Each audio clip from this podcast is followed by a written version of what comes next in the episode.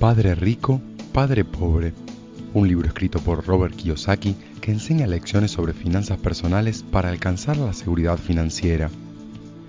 El dinero es una herramienta poderosa y de hecho es lo que las personas acordamos que sea, un gran valor o un papel. El objetivo no debe ser el dinero en sí mismo, sino la libertad financiera, que implica que podamos vivir de ingresos pasivos, es decir, que ingresan sin que debamos hacer nada, ni siquiera trabajar. Esto requiere salir de lo que llamamos la carrera de la rata, que es la situación en la que los gastos tienden a incrementarse al ritmo del sueldo y nunca deja de girar si no lo decidimos, pues trabajar por dinero asegurado a fin de mes puede generar demasiada comodidad. Para esto se requiere desarrollar la aptitud financiera, que se relaciona con la actitud que tomamos cuando tenemos el dinero ganado y no en cómo generarlo. Más importante aún es la educación financiera. La gente no se endeuda por falta de dinero, sino por su mal uso. Y es que en la escuela no aprendemos lo suficiente sobre el dinero. Hay cinco razones principales por las que las personas no pueden desarrollar bien sus activos. El miedo, ya que la mayoría quiere jugar sobre lo seguro.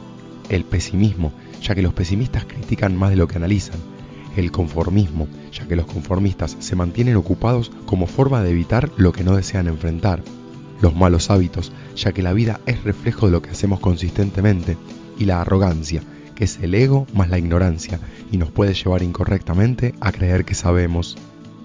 Por otro lado, al trabajo que hace la mente para resolver problemas económicos lo llamamos inteligencia financiera. Si la aumentamos, se incrementan las posibilidades que tenemos al momento de buscar una solución a un problema financiero y tiene cuatro áreas importantes a conocer. Contabilidad, inversiones, mercados y leyes. Las habilidades que se requieren para lograrla son encontrar oportunidades que otros hayan pasado por alto, saber obtener dinero y saber contratar u organizar a personas inteligentes.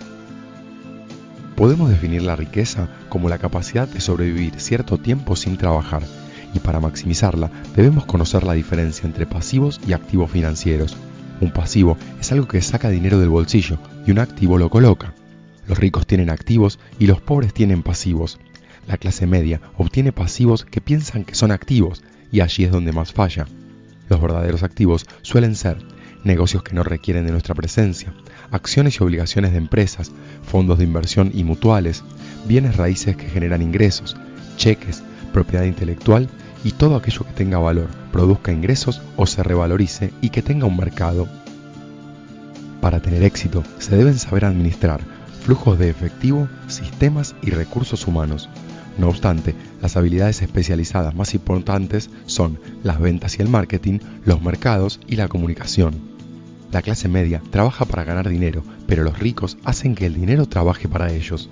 De hecho, el conocimiento sobre temas impositivos les permite encontrar formas legales de minimizar su carga fiscal y se apoyan en las corporaciones, entidades artificiales a las que los pobres no tienen acceso. Las corporaciones gastan primero y luego pagan impuestos, mientras los individuos hacen al revés. No podemos conformarnos con trabajar toda la vida para otros, debemos aprender a trabajar para nosotros mismos.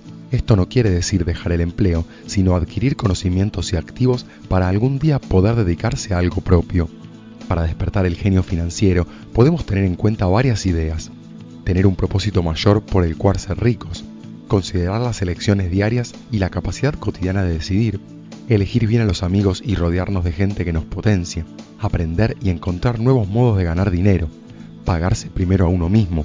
Pagarle bien a quienes trabajan para nosotros pensar en términos de retorno de las inversiones, adquirir los lujos con las ganancias de los activos, inspirarse en otras personas y tener en cuenta el principio de reciprocidad, por el cual se recibe lo que se da.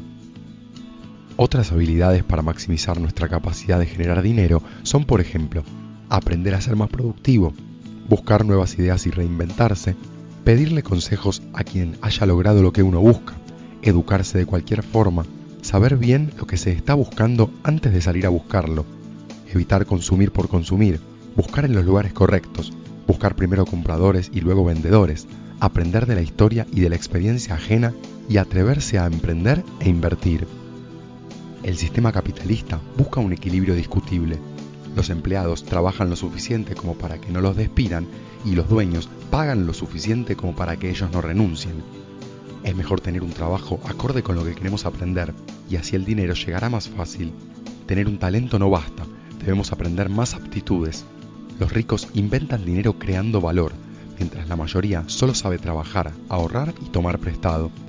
Es muy importante aprender sobre la mentalidad de los ricos, ya que esto nos puede permitir utilizar sus mismos recursos y acercarnos a la tan ansiada libertad financiera.